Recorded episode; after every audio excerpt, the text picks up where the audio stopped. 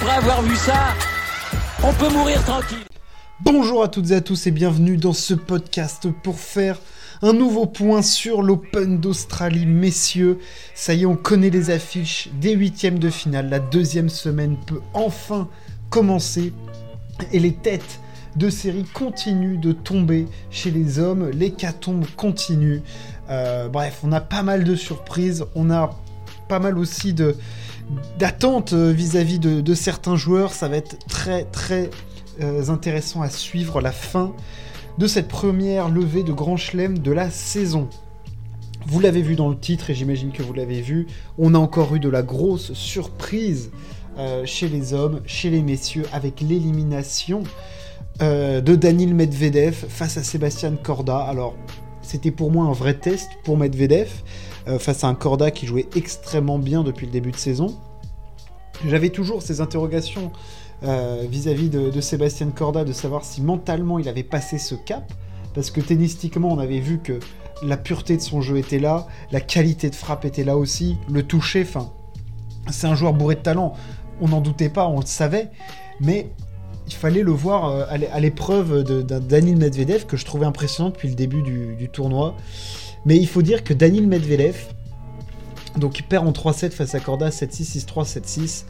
Euh, Daniel Medvedev n'est plus le joueur qu'il était euh, il y a un an euh, au sortir de l'US Open et jusqu'à cette finale face à Nadal. il y a clairement quelque chose qui s'est brisé chez Medvedev depuis ce match et depuis les trois balles de break qu'il a raté face à Nadal à 3-2 dans cette cinquième manche. On le dit à l'envie, on le répète, c'est un moment qui a fait basculer une partie de la carrière de Medvedev. C'était à ce moment-là quasiment le, c'était le meilleur joueur du monde sur dur. Il enchaînait les finales sur tous les tournois sur dur. Il avait battu Djokovic en finale d'un Grand Chelem. Il était énorme, il était stratosphérique et depuis ce moment-là, ce n'est plus le même joueur. Il y a eu cette petite blessure l'année dernière et depuis on ne retrouve plus Danil. Il a perdu ce qui faisait l'agressivité qui faisait qu'il était un joueur différent. Là, face à Corda, Corda a été parfait, mais Medvedev a fait un non-match. Enfin, je veux dire, Medvedev s'est mis 3 mètres derrière sa ligne et n'a fait que courir aucune agression, un service qui ne fonctionne pas, qui ne lui rapporte pas les points qu'il lui rapportait avant. Enfin, rien ne fonctionnait chez, pour Danil et moi, il m'inquiète un peu. Euh, après ce tournoi, il sera plus dans le top 10 mondial, il sera 12ème. Il va avoir des tableaux plus ou moins compliqués. Euh, qu'est-ce qu'on attend de Danil? Enfin, je veux dire, là, on est en train de perdre un joueur qui était stratosphérique et qui luttait régulièrement avec Djokovic, avec Nadal pour les grands chelems. je veux dire, on a perdu ça là, et j'espère vraiment que ça va revenir parce que c'est vraiment un personnage important du circuit, quoi. Danil, là, euh, franchement, il, sombre, il est en train de sombrer, et ce n'est plus que l'ombre du joueur qu'il était il y, a, même pas, un an, quoi. Donc c'est assez terrible de voir ça. Euh, du côté des favoris chez Tsitsipas, tout se passe bien. Parlons un petit peu de l'ami Novak. L'ami Novak a remporté son match du coup face à, face à Grigor Dimitrov. 3-7 très accroché, plus de 3 heures de jeu encore une fois. Euh, il est gêné par cette cuisse, clairement. On le voit euh, sur certains appuis. Alors, c'est curieux parce qu'il y a des moments où on a l'impression qu'il est très gêné, d'autres beaucoup moins. ça a l'air de le gêner sur certains mouvements plus que d'autres. Euh, on l'a vu très en délicatesse lors de la fin du premier set face à Dimitrov, où si Dimitrov est un peu malin, il le prend le set quand même. Je veux dire que Dimitrov ne gagne pas un des trois sets aujourd'hui, c'est parce que c'est du Dimitrov, quoi. C'est euh, c'est beau par moments, c'est beau, c'est tout le temps beau Dimitrov quand il est sur un terrain, mais c'est même trop beau et puis il fait trop de fautes. Il a fait trop de fautes à des moments clés pour pouvoir lutter face à, face Djokovic qui propose un niveau de jeu constant quand même, où on sent qu'il essaye de se battre contre cette cuisse, contre, plein de trucs. Alors, en plus, je pense que vu de l'extérieur, quand tu es sur le terrain, euh, ça doit être très compliqué à vivre parce qu'il y a des moments où il se retrouve par terre, il y a des moments où il, où il continue ses courses jusque dans les tribunes. Euh, il fait un salto arrière à la fin euh, de la balle du premier set, intervention du kiné, tu le revois galoper pendant une heure, après il a remal. Ça doit être très compliqué à gérer et clairement, Dimitrov n'a pas réussi. On le voyait très frustré parce qu'il sentait qu'il y avait quelque chose à faire sur certains points et il n'arrivait pas à trop de fautes euh, tôt dans les échanges et tout. Donc euh, voilà, ça va être un autre test pour Djokovic face à, face à Dominor. Euh, bon, je ne vois pas Dominor gagner, mais à voir comment la cuisse de Djokovic euh, parce que s'il n'y a pas de déchirure, il y a quand même un petit quelque chose, on le voit. Et, et Dominor, ça va être un combat physique, hein, il va pas lâcher. En plus, là, il a plutôt expédié son match euh, face à, face à Bonzi. Donc, je le. Voilà, j'attends, j'attends du bon, du bon Novak. Il y a pour moi un quart de finale qui sent la poudre. c'est, enfin, un huitième de finale, c'est évidemment le Rublev Rouneux. Euh, voilà, les deux ont gagné leur tour assez facilement. Euh, Rublev a détruit Dan Evans et euh, Holger Rouneux a, été solide face à Hugo Humbert. le français n'a pas pu lutter face à la puissance du norvégien qui est vraiment bien dans ce grand chelem. Il perd pas de 7, il perd pas de temps. franchement, il m'impressionne le Holger Rouneux. le vainqueur du match Rublev-Rouneux joue Djokovic et je me demande même si sur le terrain, alors il y a Djokovic certes, il y a du Corda, euh, mais je me demande si les deux joueurs sont pas parmi les 5 plus impressionnants du tournoi, Roublev Rouneux. Ça sent vraiment la poudre très très très fort. Euh, ça va cogner, mais ça va cogner, mais vraiment dans tous les sens.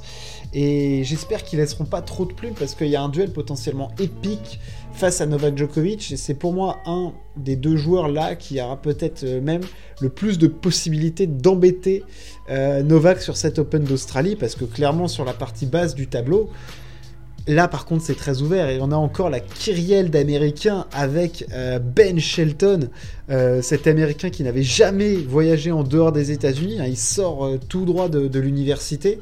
Il va affronter JJ Wolf qui a battu Mo. donc là, un duel d'Américains pour affronter Bautista Agut face à Tommy Paul ça va être, euh, ça va être hyper, hyper intrigant comme match. Comment les deux jeunes américains, la Shelton et Wolf, qui vont se disputer une place pour un premier quart en Grand Chelem, vont, euh, vont affronter ça. Moi, ça me. Je sens que Ben Shelton, il a quelque chose mentalement en plus. Voilà, je parlais de la faillite mentale euh, lors du précédent podcast qu'il y avait dans le tennis masculin où on sentait euh, pas de leadership comme il y avait euh, avant avec euh, Nadal, Djokovic et Federer, où c'était des, monstres, hein, ils n'étaient pas dans la normalité. je, suis curieux de voir ce Ben Shelton qui me semble fait d'un autre bois par rapport aux autres, clairement. Il propose un tennis différent. et voilà, là c'est la première fois, c'est son premier grand chelem, enfin je veux dire, c'est la première fois qu'il voyage. Et le mec il est là, troisième tour. Il a perdu, il a premier match en 5-7 hyper compliqué. Et là, face à Jarry Popirine, il enchaîne, quoi. Enfin, je veux dire, il a un tennis atypique. Il a 20 ans, c'est un gaucher, il fait 1m93, il envoie des sacs. Euh, bon, euh, on a envie de le voir, on a clairement envie de le voir. Ça va être, euh, absolument énorme. On le rappelle qu'il a une victoire face à un top 10, hein, c'était face à Casper Ruud à Cincinnati. Voilà, Ben Shelton face à, face à Wolf. Et après, dans la partie haute du tableau, euh, un peu plus ouvert. Il y a encore des têtes de série, c'est pas celle forcément auquel on s'attendait. Il y a un duel très intéressant entre Tsitsipas et Sinner. Je vois Tsitsipas parce que Sinner, j'ai encore des doutes.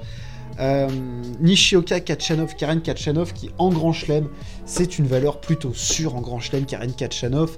Je veux dire, il est quand même souvent là, il perd rarement dans les premiers tours. Euh, et puis je l'ai trouvé très costaud face à Frances Tiafo, qui a certes fait pas mal de fautes, mais j'ai quand même trouvé costaud. Enfin, je veux dire, voilà, il a il revient quand même très bien, hein, l'ami euh, Karen Kachanov. L'année dernière, il fait huitième euh, de finale euh, à Roland, il fait demi à l'US Open. Voilà, c'est quand même un mec qui est tout le temps là. Là, il fait troisième tour à l'Open d'Australie encore. Il n'a jamais dépassé. Alors, est-ce qu'il va passer ce plafond de verre face à, Nishioka? C'est une grosse opportunité pour lui. et puis après, on aura Sébastien Corda qui, pour moi, doit aller essayer d'aller choper une place en, demi-finale. Enfin, je veux dire, il pratique un tennis vraiment d'une pureté absolue, avec euh, voilà euh, vraiment une qualité de frappe très grande qualité. Donc euh, voilà, je vais l'attendre au tournant Sébastien Corda et j'espère vraiment qu'il va confirmer cette victoire face à Danil. il a montré, il a eu une balle de match face à Novak. là, il bat Medvedev en 3-7. Enfin, je veux dire, il y a peut-être un cap qui est en train de se passer chez Sébastien Corda et c'est un mec vaut bien mieux que le classement qu'il a actuellement, c'est-à-dire il est, euh, qu'il il est tête de série 29, il vaut largement pour l'instant au minimum un top 15 avec le tennis qu'il est en train de proposer. Enfin voilà, physiquement il est là, vraiment c'est, il va être à suivre cette saison. Toute la tournée sur dur, Indian Wells, Miami et tout, il avait il n'arrivait pas à passer ce cap, la défaite face à Nadal l'année dernière, la défaite face à Joko, là il a gagné face à Danil, il doit confirmer, il se doit de confirmer. Euh, voilà, je l'attends, euh, je l'attends au tournant. Et puis bien sûr, on va, suivre la cuisse de Novak parce que ça, ça va quand même nous tenir en haleine encore pendant bah, jusqu'à la fin du tournoi au moins parce qu'on voit qu'il est, il va être gêné et j'espère pour lui que ça l'empêchera pas d'aller au bout. Mais quand il va affronter euh, des mecs qui vont à l'échange pour le tenir, essayer de le balader un petit peu. Là, on l'a vu face à Dimitrov, il peut être très gêné. Je le trouve en plus, euh, sur certains moments, du coup, il fait un peu plus de fautes. Euh, il y a, peut-être quelque chose à faire pour les adversaires, en tout cas, pour aller chercher Novak Djokovic. Voilà en tout cas pour ce petit point sur l'Open d'Australie. J'espère que ça vous a plu. N'hésitez pas à partager et à vous abonner. Et on se retrouve très très vite. Ciao, à plus.